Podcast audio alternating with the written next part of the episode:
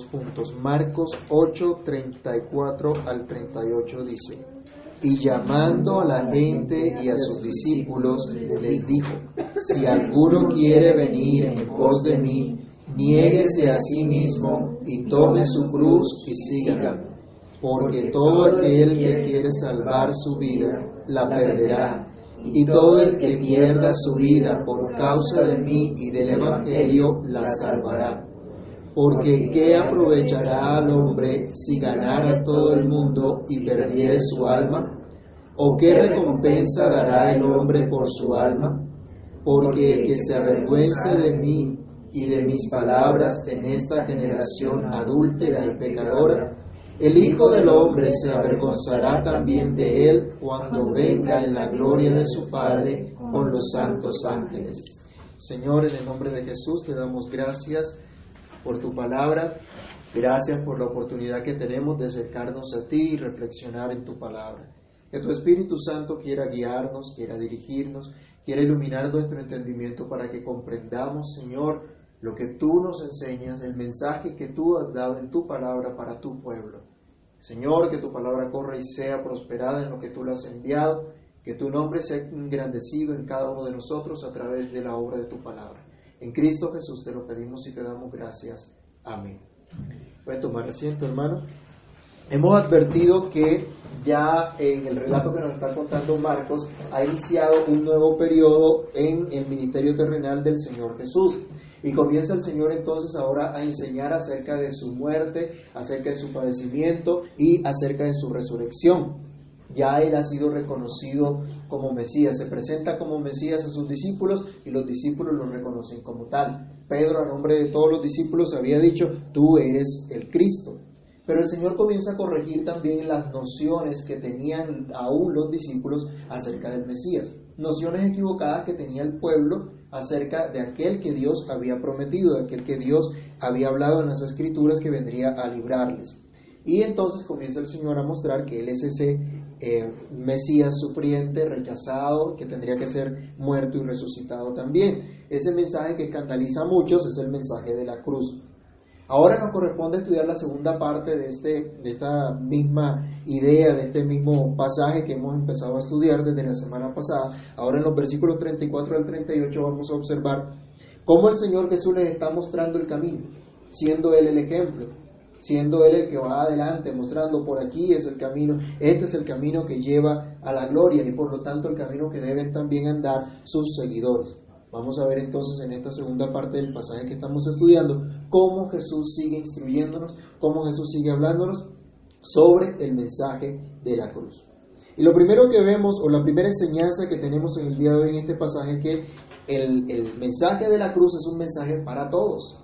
Esto puede ser una declaración muy obvia, pero para algunos es irrelevante. Pareciera que la gente hoy no entendiera que Dios es Dios y por lo tanto, como dice la Escritura, Dios manda a todos los hombres en todo lugar que se arrepientan. Esa es la voluntad expresa de Dios, lo que Dios ha revelado, lo que Dios ha manifestado. No hay quien no esté obligado a atender el mensaje que Dios está dando. Eso es lo que Dios pide de todo ser humano que existe sobre la faz de la tierra, que ha existido, que existirá. Y esto lo manda delante de nuestro Señor Jesucristo, que como dice Pablo, cuando venga en gloria, vendrá a juzgar a los vivos y a los muertos, y vendrá a reinar por la eternidad. Entonces, el mensaje de Jesús, el mensaje de la cruz, es un mensaje para todos, pero también es un mensaje personal. Vamos a, a volver a leer aquí en Marcos los versículos 31 al 33 para colocarnos en contexto con lo último que habíamos estudiado la semana pasada, y nos dice que comenzó a enseñarles que le era necesario al Hijo del Hombre padecer mucho y ser desechado por los ancianos, por los principales sacerdotes y por los escribas, y ser muerto y resucitar después de tres días. Esto les decía claramente. Entonces Pedro le tomó aparte y comenzó a reconvenirle ¿Y qué pasó? Dice el verso siguiente. Pero él, volviéndose, mirando a los discípulos, reprendió a Pedro. Lo primero que podemos observar acá entonces de este mensaje que es para todos es un mensaje personal. El Señor estaba anunciando su muerte y resurrección después de haber eh, padecido, después de haber sido rechazado por el pueblo y por los principales sacerdotes. Y Pedro viene a reprender personalmente al Señor, lo toma aparte. ¿Sí? Pedro estimaba mucho al Señor y no quería de pronto dejarlo avergonzado delante de todos y lo llama aparte. Señor, que eso no te pase, que eso nunca te ocurra, que eso no suceda. Y el Señor viene y reprende a Pedro.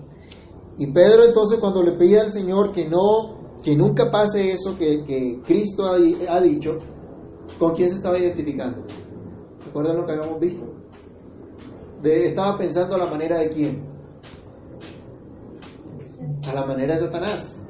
¿Por qué? Porque Satanás es el que se ha opuesto y se opone al propósito de Dios. Jesús estaba manifestando que este era el propósito de Dios. Y cuando alguien dice, no, que eso no suceda, se está oponiendo a lo que Dios ha dicho, a lo que Dios ha determinado. ¿Y quién es el que se opone a lo que Dios ha determinado? Pues Satanás. Y entonces la respuesta del Señor fue, quítate de delante de mí, Satanás, porque no pones la mira en las cosas de Dios, sino en la de los hombres. Acá vemos nosotros cómo Dios da un mensaje que va a calar en lo más profundo del ser de cada uno, iniciando por Pedro. Pedro fue el que lo reprendió a solas. Y ahora el Señor le contesta a Pedro delante de todos. Pero es un mensaje personal. Y Pedro recibió este mensaje tan fuerte que luego en su vida él experimentaría cómo el mensaje de la cruz era para él cómo el mensaje de Cristo era para él y cómo él tenía que aprender entonces a seguir ese camino que Cristo le estaba enseñando, que Cristo le estaba mostrando. En su vida tuvo que evidenciar la obra de Cristo, en su vida tuvo que evidenciar lo que el Señor quería decir con esto, el camino que ellos tenían que seguir, cómo seguir las pisadas del Señor. ¿Se acuerdan ustedes que Pedro negó al Señor cuando fue arrestado el Señor Jesús? Pero cuando el Señor murió y resucitó, ¿Qué ocurrió con Pedro? El Señor lo restauró. Vamos a mirar algunas cosas que pasaron con Pedro. Juan capítulo 21, del verso 15 al 19. Juan 21, del 15 al 19, nos relata el hecho de la restauración de Pedro cuando el Señor resucitó. Miren lo que dice el, el pasaje, Juan 21 del 15 al 19. Cuando hubieron comido, Jesús dijo a Simón Pedro, Simón, hijo de Jonás, ¿me amas más que estos? Le respondió, sí, Señor, tú sabes que te amo. Él le dijo, apacienta mis corderos. Volvió a decirle la segunda vez, Simón, hijo de Jonás, ¿me amas? Pedro le respondió, sí, Señor, tú sabes que te amo. Le dijo, pastorea mis ovejas. Le dijo la tercera vez, Simón, hijo de Jonás, ¿me amas? Pedro se entristeció de que le dijese la tercera vez, ¿me amas? Y respondió, Señor, tú lo sabes todo. Tú sabes que te amo. Jesús le dijo, apacienta mis ovejas. De cierto te digo que cuando eras más joven te ceñías e ibas a donde querías, mas cuando ya seas viejo, extenderás tus manos y te ceñirá otro, y te llevará a donde no quieras. Eso dijo dando a entender con qué muerte había de glorificar a Dios. Y dicho esto, añadió, sigue. ¿Cómo les parece esa restauración de, de Pedro? Él lo negó tres veces, pero ahora Jesús lo lleva también a asegurarse de que había sido restaurado, de que Dios había puesto algo en, en, su corazón y que había puesto un profundo amor por Cristo. Y en ese profundo amor por Cristo él tenía que servir al pueblo de Dios. Él tendría que cuidar del pueblo de Dios y empieza entonces a vivir, a experimentar esa vida. A pesar de las dificultades que tuviera, ese fue su llamado. Miremos primera de Pedro, capítulo 2, versículo 21. Cuando Pedro ya está viejo, él habla a la iglesia, está velando por la iglesia y tiene también un mandamiento para la iglesia. Primera de Pedro, capítulo 2, verso 21. Si alguien lo tiene, lo puede leer. Pues para esto fuisteis llamados, porque también Cristo padeció por nosotros, dejándonos ejemplo para que sigáis sus pisadas. Miren que el Señor está a través de Pedro, de Pedro diciendo, aquí hay un ejemplo a seguir, y es el de Cristo. Y es lo que Pedro está diciendo. Hay un camino que trazó el Señor. Seguir sus pisadas es seguir ese camino. Jesús estaba mostrándole el camino de la cruz. Jesús le está dando ese mensaje de manera personal a Pedro. Pedro lo ha entendido y ahora está enseñándolo también a la iglesia. Y en el capítulo 5 también de Primera de Pedro, del versículo 1 al 4, encontramos una exhortación muy amorosa. Dice, ruego a los ancianos que están entre vosotros, yo anciano también con ellos y testigo de los padecimientos de Cristo, que soy también participante de la gloria que será revelada, apacentad la grey de Dios que está entre vosotros, cuidando de ella no por fuerza, sino voluntariamente, no por ganancia deshonesta, sino con ánimo pronto, no como teniendo señorío de los que están a vuestro cuidado, sino siendo ejemplos de la grey. Y cuando aparezca el príncipe de los pastores, vosotros recibiréis la corona incorruptible de gloria. Miren el pensamiento que tenía Pedro. Hay un galardón, hay una meta, pero mientras tanto estamos, para llegar a esa meta hay que seguir un camino. Para llegar hasta ese propósito hay que seguir un camino. Y ese camino es el camino que ha trazado el Señor Jesús. Entonces el mensaje de la cruz vemos acá que caló en el corazón de Pedro. Es un mensaje que se debe hacer realidad en nuestra vida personal. Así como ocurrió con Pedro, debe ocurrir con cada uno de nosotros. Debemos experimentar debemos gozar la buena noticia del Evangelio cada uno de nosotros. Reconocer que Cristo murió por nuestros pecados, para que tengamos una vida nueva. Como cantábamos en el himno hace un tiempo, el Señor nos llama una vida santa, limpia, sin pecado, sin maldad. Ese es el llamado del Señor.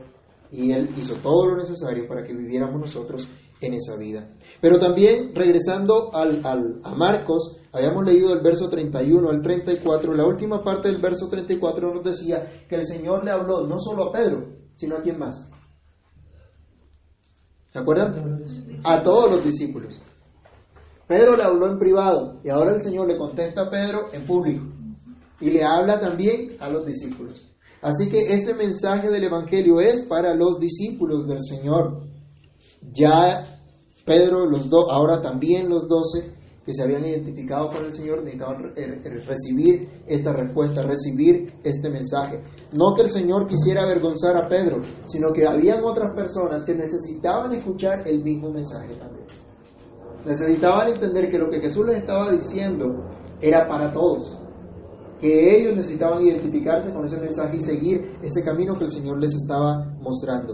Entonces, para estas personas que se habían identificado con Cristo, para estos que habían dejado todo y habían comenzado a seguir a Cristo, para estos que pudiéramos decir se han identificado como miembros de la iglesia, como parte del pueblo del pacto, tenían una señal que les acreditaba como tal y tenían a su lado aquel mensajero del pacto. Ellos estaban convencidos de cuál era su llamado. Miremos Marcos capítulo 3, versículos 13 al 15, recordando cómo Marcos nos describe el llamamiento que el Señor hizo a los apóstoles. Marcos 3, del 13 al 15.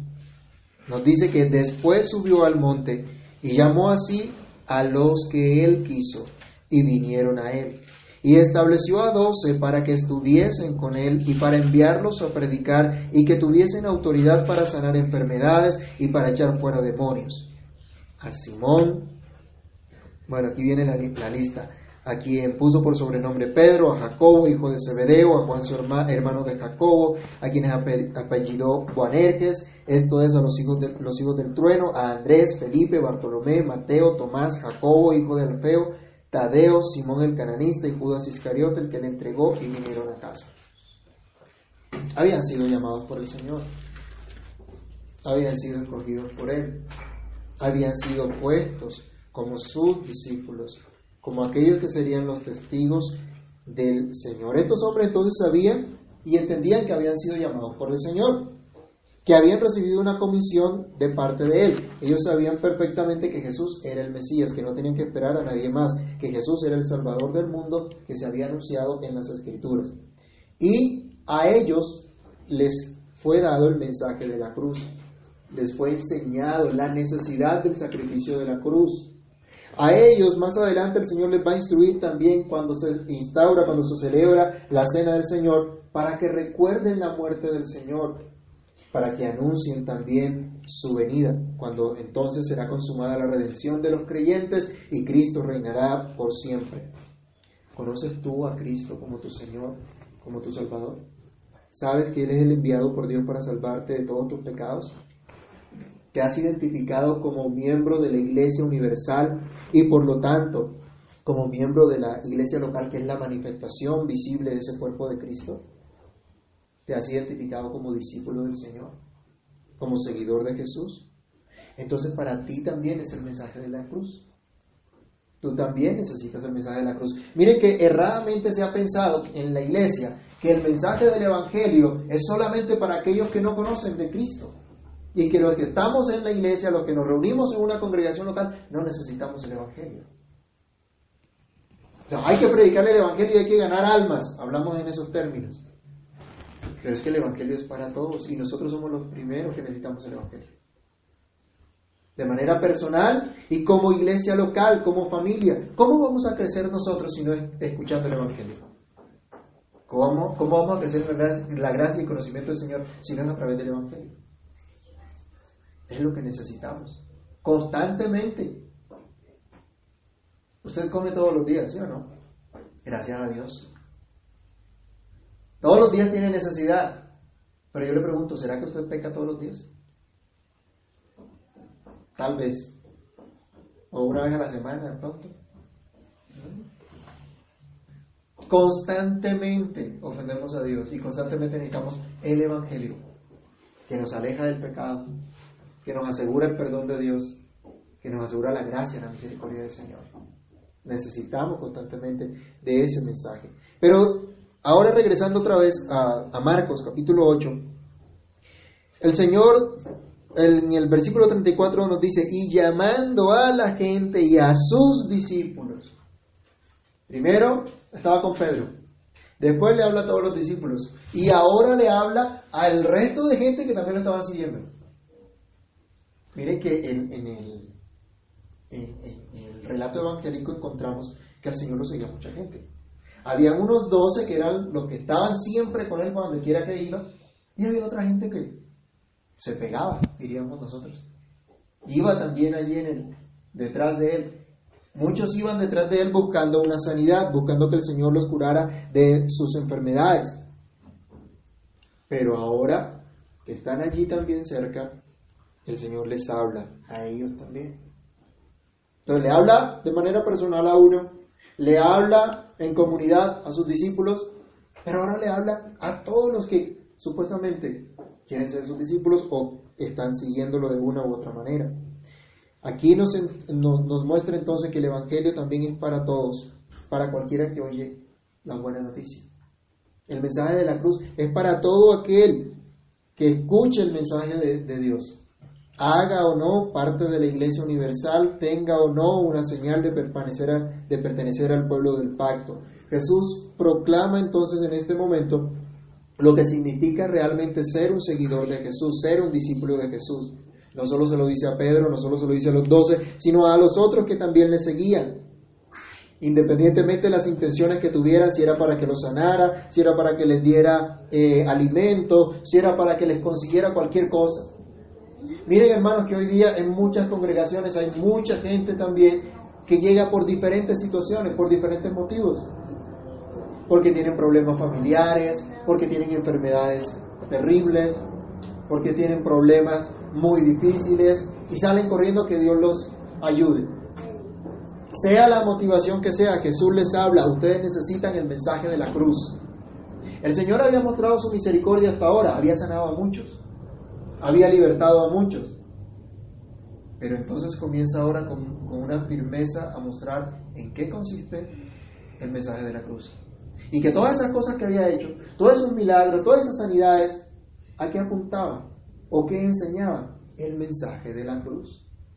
La necesidad del perdón de nuestros pecados y el poder del Señor para librarnos de ese pecado. Todo eso se señala a través de todas las obras maravillosas que el Señor había hecho.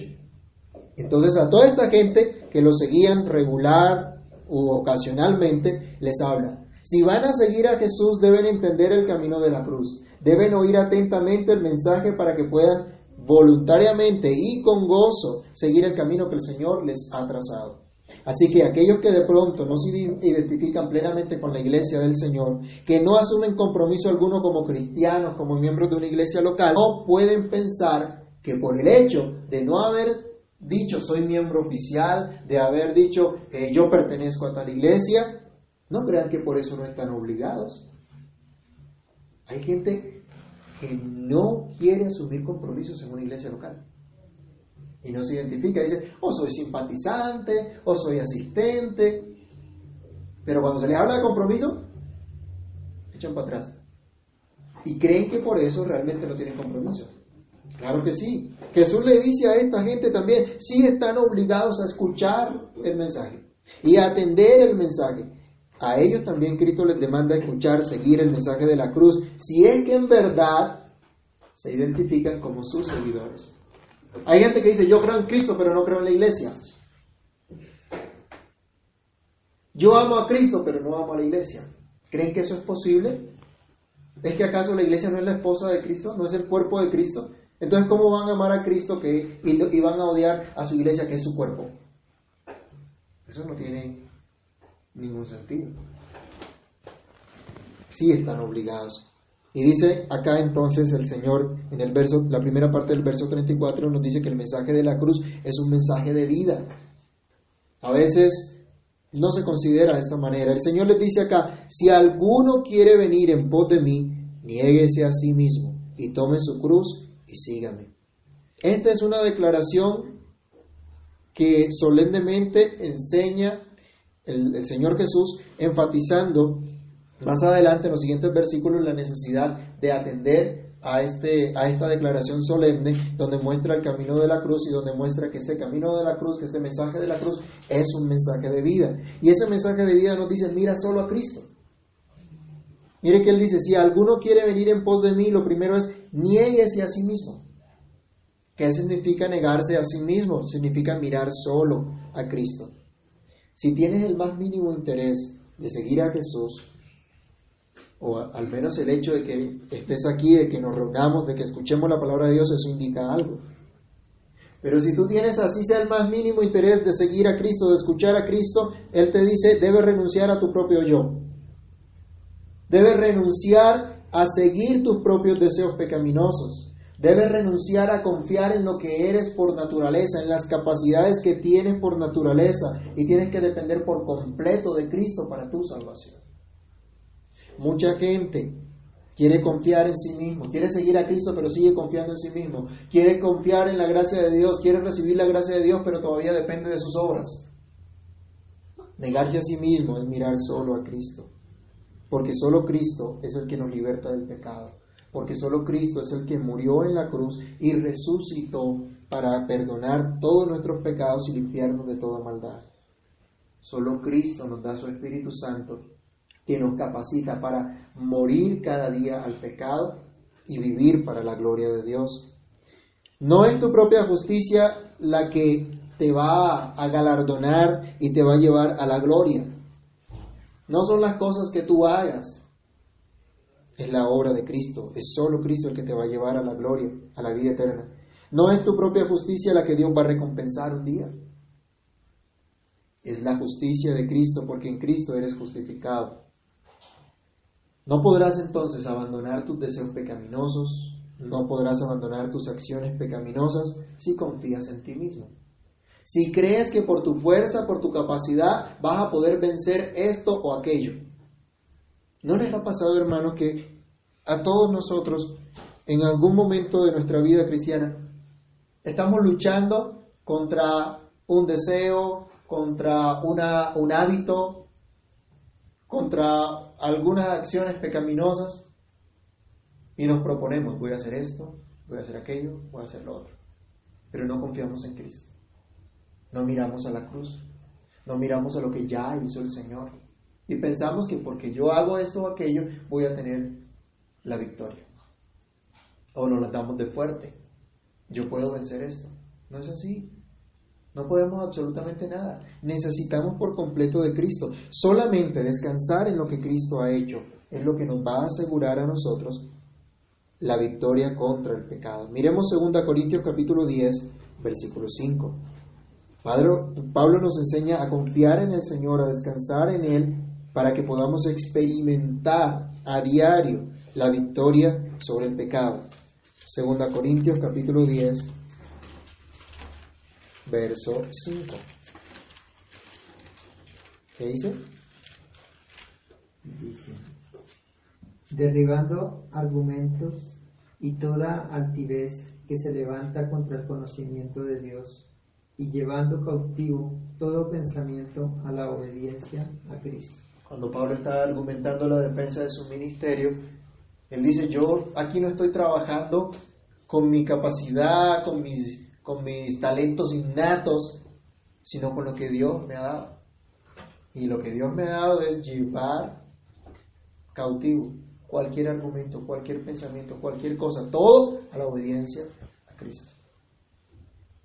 Están sujetas todas nuestras nuestros afectos, nuestras pasiones a la obediencia a Cristo.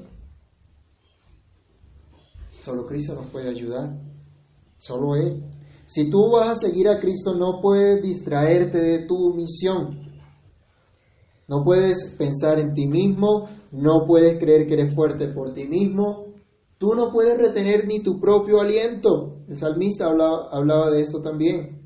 Tú no puedes hacer nada por ti mismo. Tú necesitas por completo a Cristo para ser su discípulo. Este mensaje de pronto no es muy popular, sobre todo hoy día, cuando nos dicen que hay que desarrollar el potencial que hay en ti. ¿Sí? Y se alimenta el ego de la gente. Tú puedes. O actitud positiva. O como decían por ahí antes, sueña y ganarás el mundo. No, ninguna de esas cosas. Sin Cristo no somos nada. Si Jehová no edifica la casa, en vano trabajan los que la edifican. Necesitamos del Señor. Necesitamos de la gracia de Dios. No puedes mirar al pastor, no puedes mirar a tu cónyuge, no puedes mirar a tus padres, no puedes colocar tu esperanza y confianza en nada ni en nadie que no sea solamente Cristo. Eso es negarse a sí mismo. Confiar únicamente en Cristo, mirar solamente a Cristo. Pero también dice el Señor en este mensaje de vida, si alguno, si alguno quiere venir en pos de mí, niéguese a sí mismo y tome su cruz. Ahora el Señor nos dice que el negarse a sí mismo va unido también a tomar la cruz cada día. Y esto significa morir al pecado cada día.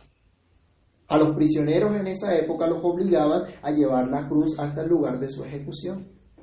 A ellos los obligaban. Al cristiano se le demanda que voluntariamente lleve su cruz. Y cuando hablamos que el cristiano lleve la cruz, no estamos hablando de un peso, de una cosa terrible que me tocó vivir, de una enfermedad, de un problema, de este, esta dificultad de pareja y me tocó aguantarme porque esa fue la cruz que Dios me dio. Algunos piensan de esa manera. Pero eso no es lo que dice la Escritura. A eso no se refiere. La cruz era instrumento de ejecución. Debemos morir al pecado cada día, de manera gozosa, de manera firme, seguir a Cristo, seguir el camino de la cruz. Y Cristo se gozó de lo que Dios puso delante de él. No se gozó por el hecho de tener un sufrimiento físico, un dolor físico, sino por hacer la voluntad del Padre en redimir a los suyos, por tener la mirada en el galardón. No importaba que en el camino hubiese dificultades. El gozo de la salvación era mucho más grande. La meta que él tenía era mucho más grande que cualquier cosa que pudiera encontrar en el camino. Leamos Hebreos capítulo 12, versículos 1 al 3, que nos exhorta también a nosotros a colocar esa mirada en el galardón que Dios nos ha colocado, así como hizo Cristo. Hebreos capítulo 12, del verso 1 al 3. Por tanto, nosotros también, teniendo en derredor nuestro tan grande nube de testigos, despojémonos de todo peso y del pecado que nos asedia, y corramos con paciencia la carrera que tenemos por delante, puesto los ojos en Jesús, el autor y consumador de la fe, el cual por el gozo puesto delante de él sufrió la cruz, menospreciando el oprobio, y se sentó a la diestra del trono de Dios. Considerad a aquel que sufrió tal contradicción de pecadores contra sí mismo, para que vuestro ánimo no se canse hasta desmayar.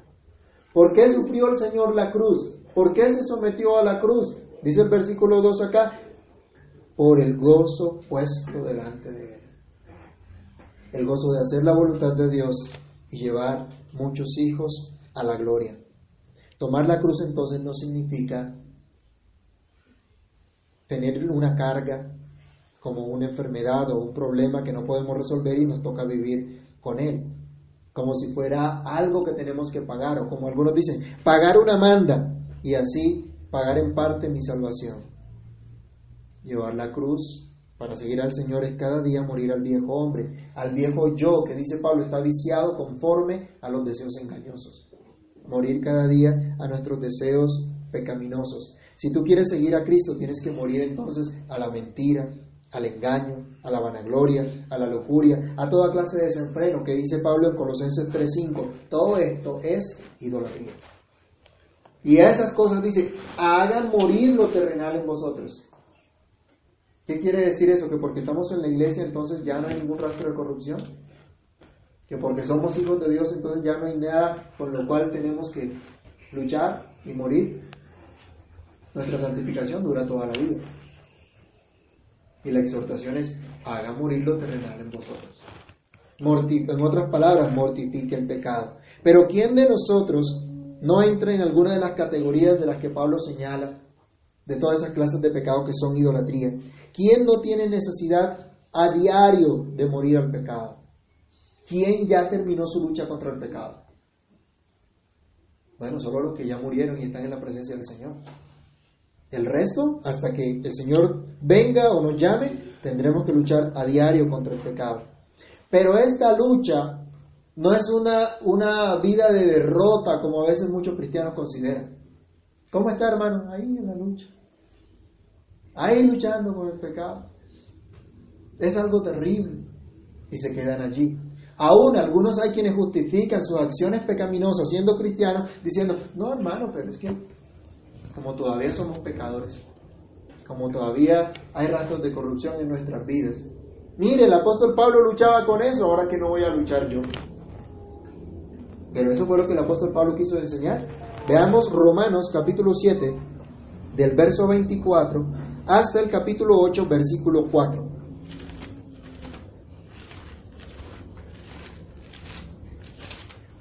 Romanos capítulo 7, verso 24 hasta el capítulo 8, verso 4. Leo. Miserable de mí, ¿quién me librará de este cuerpo de muerte? Gracias doy a Dios por Jesucristo, Señor nuestro. Así que yo mismo con la mente sirvo a la ley de Dios, mas con la carne a la ley del pecado. Ahora pues, Ninguna condenación hay para los que están en Cristo Jesús, los que no andan conforme a la carne, sino conforme al Espíritu. Porque la ley del Espíritu de vida en Cristo Jesús me ha librado de la ley del pecado y de la muerte. Porque lo que era imposible para la ley, por cuanto era débil por la carne, Dios, enviando a su Hijo en semejanza de carne de pecado y a causa del pecado, condenó al pecado en la carne a fin de que la justicia de la ley se cumpliese en nosotros, que no andamos conforme a la carne, sino conforme al Espíritu. Entonces, ¿qué decía Pablo en el capítulo 7? Que con la carne, ¿a quién servía? Al pecado, ¿cierto? A los deseos pecaminosos. Pero con su mente o con su espíritu, a Dios. Y en el capítulo 8, ¿qué es lo que dice? Cristo me libertó de la ley del pecado. Y ya no andamos conforme a la carne, sino conforme al Espíritu. ¿Hay rastros de pecado? Sí. Y si como creyentes nosotros nos dejamos llevar por nuestros deseos pecaminosos, ¿qué va a ocurrir? ¿Le estaremos sirviendo a quién? ¿A Dios o al pecado? Al pecado, ¿cierto? Eso es lo que está diciendo Pablo. Pero está diciendo, hermanos, no estamos nosotros esclavos del pecado, porque Cristo nos hizo libres del pecado. Y ya no estamos bajo la carne, ya no andamos según la carne, sino según el Espíritu. Entonces mucha gente mira el capítulo 7 de, Pablo, de, de, de Romanos y se queda en el capítulo 7. ¿Y es que acaso no existe un capítulo 8? Muchos se quedan en la dificultad, en la lucha contra el pecado. Pero es que acaso Cristo no obtuvo victoria sobre el pecado? Eso es lo que vemos allí. Entonces, Cristo ya ganó para el creyente la victoria.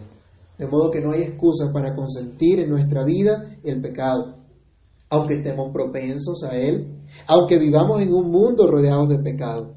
Pero hermanos, recordemos, solo Cristo venció pero Él murió en la cruz y resucitó y nos dio su Espíritu Santo para que cada día nosotros podamos morir el pecado. De esa manera, tomemos nuestra cruz y sigamos al Señor. Él dice, tome su cruz y sígame. Entonces ese mensaje de vida nos está diciendo, sigue solo a Cristo. Si alguno quiere venir en pos de mí, niéguese a sí mismo, tome su cruz y sígame, dice el Señor. Hemos escuchado el testimonio de Pablo donde advierte eh, perdón, de Pedro, donde nos advierte que sigamos las pisadas de Jesús, que caminemos detrás de Él, puesto que Él es el que va enseñándonos el camino que debemos andar. Él es el buen pastor. En Juan 10:27 el Señor nos enseña que sus ovejas oyen su voz y le siguen y Él las conoce. El Señor dice, sígueme. Si tú eres discípulo de Jesús, debes escuchar la voz de Jesús y seguirle. Pedro, los doce, todos los que escucharon en esta oportunidad, los creyentes del primer siglo en Roma, los creyentes a lo largo de la historia de la iglesia, también han escuchado este mensaje. También han sido conminados a seguir al Señor, confiando en la obra de Cristo, descansando en su gracia, en que pueden cumplir realmente su vocación. Solo siguiendo a Jesús encontramos realmente nuestra realización y el desarrollo de nuestra vocación. Por medio de Jesús, por a través de la vocación que el Señor nos dio, podemos dar testimonio de Jesús. Podemos glorificar al Señor. Miremos también en Filipenses capítulo 3, versículo 8, ese llamado que tenemos nosotros en, en esta vida. Filipenses capítulo 3, verso 8.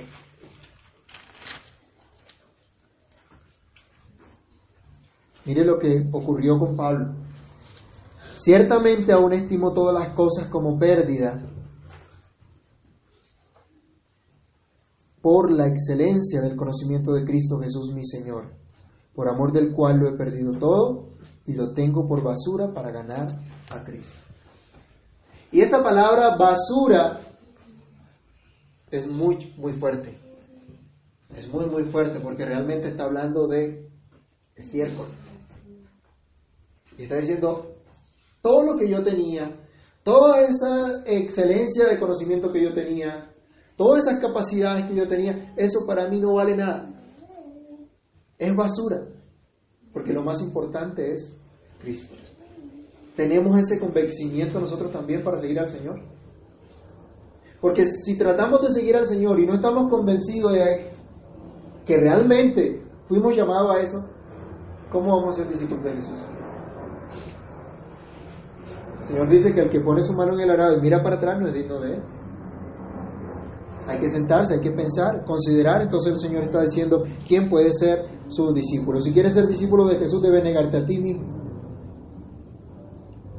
mediante la confianza solamente en Cristo para tu salvación, tomando tu cruz cada día, es decir, mortificando el pecado cada día en tu vida y siguiéndolo solamente a Él.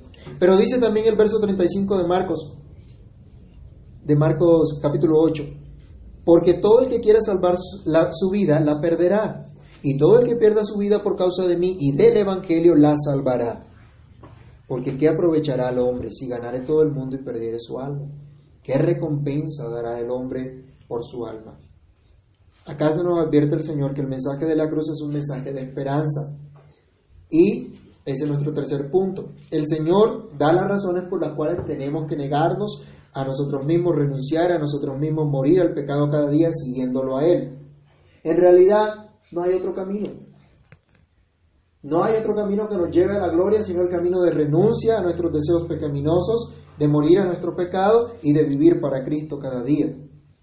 Y este es un mensaje de esperanza porque nos habla de esa vida eterna prometida en el Señor. El que quiera salvar su vida la perderá y el que la pierda pierda su vida por causa de mí del Evangelio la salvará. Estas son muy buenas noticias para el creyente, porque el creyente cada día va muriendo a sí mismo. Está muriendo a sí mismo por causa del Evangelio. Está muriendo a sus deseos pecaminosos. Está muriendo al mundo cada día. Pero ¿qué está ocurriendo? está ganando su vida también por ese mismo Evangelio. Un día los creyentes serán reconocidos cuando Cristo venga en gloria y serán unidos a todo el pueblo de Dios de todos los tiempos en todos los lugares del mundo que oyeron y por tanto obedecieron el mensaje de la cruz. Si morimos a nosotros, si morimos a nuestros deseos malos, a nuestras acciones pecaminosas y renunciamos a nuestros deseos de vanagloria, de riqueza, de impureza, y, y todo esto por haber creído en el mensaje de la cruz, todo por haber experimentado el mensaje de salvación en nuestras vidas, muriendo cada día el viejo hombre, el Señor nos promete vida eterna en Cristo. Entonces habremos salvado nuestras vidas. Si llegamos a ser como Cristo, rechazados o incluso muertos por causa del Evangelio, por vivir y proclamar el Evangelio, entonces dice el Señor, habremos ganado nuestras vidas. Ese es el camino que lleva a la gloria. Ese es el camino que Cristo puso, que Cristo siguió y que nosotros debemos seguir. Pero aquellos que se rehusan seguir este camino, que prefieren abandonarse a sus pecados en lugar de abandonarse en las manos de Cristo, entonces perecerán para siempre. Estarán lejos de Dios por siempre. El mensaje de esperanza nos habla de la gracia eterna. Dice el Señor, porque ¿qué aprovechará el hombre si ganare todo el mundo y perdiere el alma? ¿O qué recompensa dará el hombre por su alma? Vemos nosotros hoy día que no podemos hacer nada para ganar nuestra salvación. El salmista, Salmo 49, 8, afirma que la vida del hombre es de gran precio y que nunca podrá pagar por la redención de su alma. Ahora, el Señor nos dice acá, supongamos que tú logras todo lo que quieres. Logra riqueza, logra fama, satisfacer tus deseos desenfrenados, tus deseos mundanos. Te dedicas a lo que muchos llaman hoy disfrutar la vida. Eso es a lo que llama la gente disfrutar la vida, ¿no? Hacer lo que se le venga en gana, es decir, dar rienda suelta a toda clase de deseo y de perfección que tenga. Finalmente muere, va al infierno. Todo lo que consiguió, toda la fama, la riqueza, todo el dinero que tuvo acumulado, las grandes cuentas que tuvo en diferentes bancos, ¿le van a servir para saldar la deuda eterna que tiene con Dios? ¿Será que alguien le puede dar dinero a Dios para que lo salve? ¿Se acuerdan ustedes que la reforma protestante surge eh, o, se manifiesta um, fuertemente precisamente cuando se estaba tratando de comprar la salvación, cuando la gente eh, pretendía que por depositar unas monedas una, para comprar unas indulgencias, el alma del muerto salía del purgatorio para el, cielo. Y hoy no están vendiendo lo, lo, mismo, no está haciendo la gente lo mismo, vendiendo la salvación. ¿Cómo la venden? Haga pacto con Dios. Haga pacto con Dios, dé tanto dinero y verá cómo Dios lo va a bendecir. Eso es mentira. Eso no está en ningún lado en las escrituras. Si alguien muere, ya no puede, con todo lo que tuvo, ganar su salvación. Con todo el dinero, con todo lo, que recogió, no lo va a poder. Entonces, ¿de qué sirve vivir unos cuantos años? Una vida disoluta, una vida de placeres falsos y perderse por toda la eternidad ese balance, ¿realmente es balance? Yo creo que es un desbalance muy desproporcionado. No vale la pena. No sirve absolutamente de nada. Un día todos tendremos que morir. Vamos a 2 Corintios capítulo 5 versículo 10. Un día todos tendremos que morir y presentarnos ante Dios. Y vamos a ser juzgados por lo que hicimos mientras estuvimos en el cuerpo. ¿Qué dice? Pablo en Romanos, en perdón, en 2 Corintios 5.10. Alguien que lo lea, por favor. Porque es necesario que todos nosotros comparezcamos ante el tribunal de Cristo para que cada uno reciba según lo que haya hecho mientras estaba en el cuerpo, sea bueno o sea malo. Algunos se burlan de la esperanza que nosotros tenemos en Cristo. Algunos creen que nunca van a tener que darle cuentas a Dios.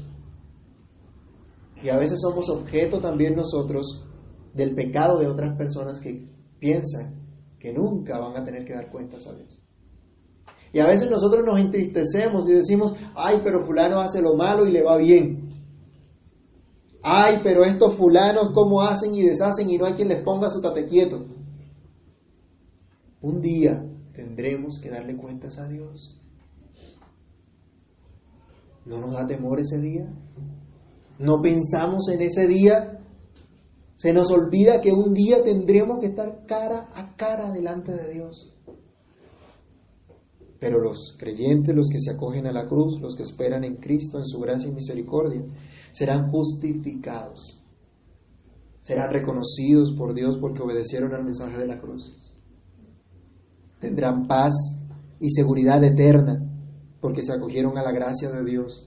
Y esa gracia de Dios los llevó a renunciar a su propia confianza, a renunciar a sus propios deseos, y entonces disfrutarán de la vida eterna, de la gracia eterna. Pero serán reconocidos también eternamente. El Señor dice en el verso 38, porque el que se avergonzare de mí, de mis palabras en esta generación adúltera y pecadora, el Hijo del Hombre se avergonzará también de él cuando venga en la gloria de su Padre con sus santos ángeles. A veces no vemos nosotros en este versículo el mensaje de esperanza. Aquí está también dicho que cuando el Señor venga, sus hijos serán reconocidos. Los que se avergüenzan de Él, dice el Señor, yo me voy a avergonzar de ellos.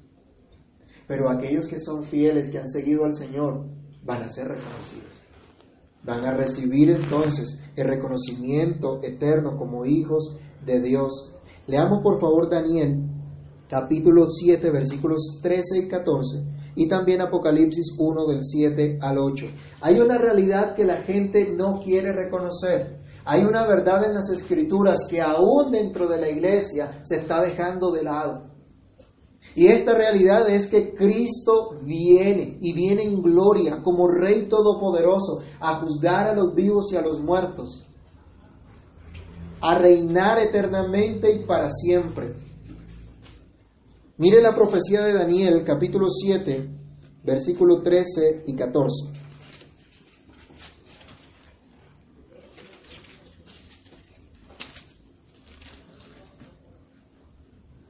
Miraba yo en la visión de la noche y he aquí que con las nubes del cielo venía uno como hijo de hombre, que vino hasta el anciano de días y, se y le hicieron acercarse delante de él.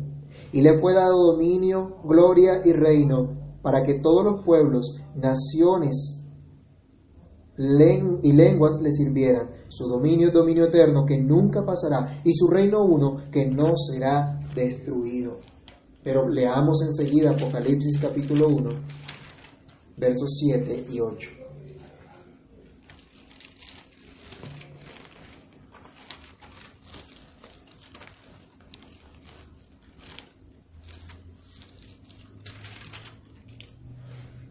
He aquí, Apocalipsis 1, 7 y 8, he aquí viene con las nubes, y todo ojo le verá, y los que le traspasaron, y todos los linajes de la tierra harán lamentación por él. Sí, amén. Yo soy el alfa y la omega, principio y fin, dice el Señor, el que es y que era y que ha de venir, el Todopoderoso. Mis hermanos, el Señor viene en gloria. Los escribas y fariseos se avergonzaron de Jesús. La generación que estaba allí con Jesús era una generación que supuestamente hacía parte del pacto, que supuestamente hacía parte del pueblo de Dios, pero desecharon a Jesús. No atendieron su mensaje. Fueron infieles a Dios. Acuérdense que cuando Dios habla de esa relación de pacto, coloca la, la imagen o la figura del matrimonio para hablar de esa fidelidad, donde Dios es el esposo y la iglesia es la esposa pero habla esta generación adúltera, esta generación infiel, pecadora. Se avergonzó de Jesús. Y desde entonces, desde antes y, y después de esto, mucha gente, aún de los que dicen ser parte del pacto, ser parte del pueblo del pacto, son gente infiel. Gente que no reconoce la relación en la que Dios les colocó. Dice el Señor, cuando Él venga en su gloria, con sus santos ángeles, ellos ya no, no serán reconocidos, pero el verdadero pueblo será reconocido. Los que no se avergüenzan del Señor, van a escuchar bien, buen siervo y fiel. Sobre poco has sido fiel, sobre mucho te pondré. Entra en el gozo de tu Señor. Puede compararse los problemas que tengamos, las tentaciones que tengamos en esta vida, con la promesa que tenemos del Señor. Con el galardón de vida eterna y de plenitud en Cristo por toda la eternidad. Decía Pablo, tengo por cierto que las aflicciones del tiempo presente no son comparables con la gloria venidera que en nosotros ha de manifestarse. Y eso debe estar dentro de nuestro corazón, en lo más profundo de nuestro ser. En conclusión, hermanos, el mensaje de la cruz es un mensaje para todos. Es un mensaje de vida y es un mensaje de esperanza. No hay excusa para rechazar ese mensaje. Pero el que lo haga ya está advertido perderá la vida para siempre, jamás podrá ser redimido. Pero aquel que venga en arrepentimiento y fe en Cristo, aquel que venga confiando solo en la perfecta obra de Cristo para su salvación, aquel que confíe solamente en Cristo para morir cada día al pecado y seguirle, para ese entonces el mensaje de la cruz a diario va a ser ese mensaje de esperanza en la venida de Cristo. Ese mensaje de esperanza en la obra de Cristo por la eternidad, cuando Cristo venga, entonces experimentaremos eternamente la vida, la gracia y el reconocimiento que Cristo trae a los suyos. Oremos a nuestro Dios y démosle gracias. Padre Santo, en el nombre del Señor Jesús, queremos agradecerte bondad, misericordia que nos prodigas, que nos muestra la. Oh Señor, gracias porque hay esperanza para nosotros. El mensaje de la cruz es un mensaje glorioso de esperanza para tu pueblo. Que así lo entendamos, Señor. Que nos des la gracia cada día de comprender que ya tú has obtenido la victoria sobre el pecado sobre la muerte. Señor, y que por tu Espíritu nos haces andar en esa vida de victoria. Que lo podamos comprender. Que podamos, Señor, cada día, por el poder de tu Espíritu, por la gracia que nos ha sido dada, morir al pecado, mortificar al pecado en nuestras vidas, negarnos a nuestros deseos perversos y pecaminosos, negarnos a confiar en las fuerzas que podamos tener por nosotros mismos y confiar solamente en el poder tuyo, solamente en tu gracia, solamente en Cristo. Ayúdanos, Señor, y ten misericordia de nosotros. En el nombre de Jesús te lo pedimos y te damos gracias. Amén.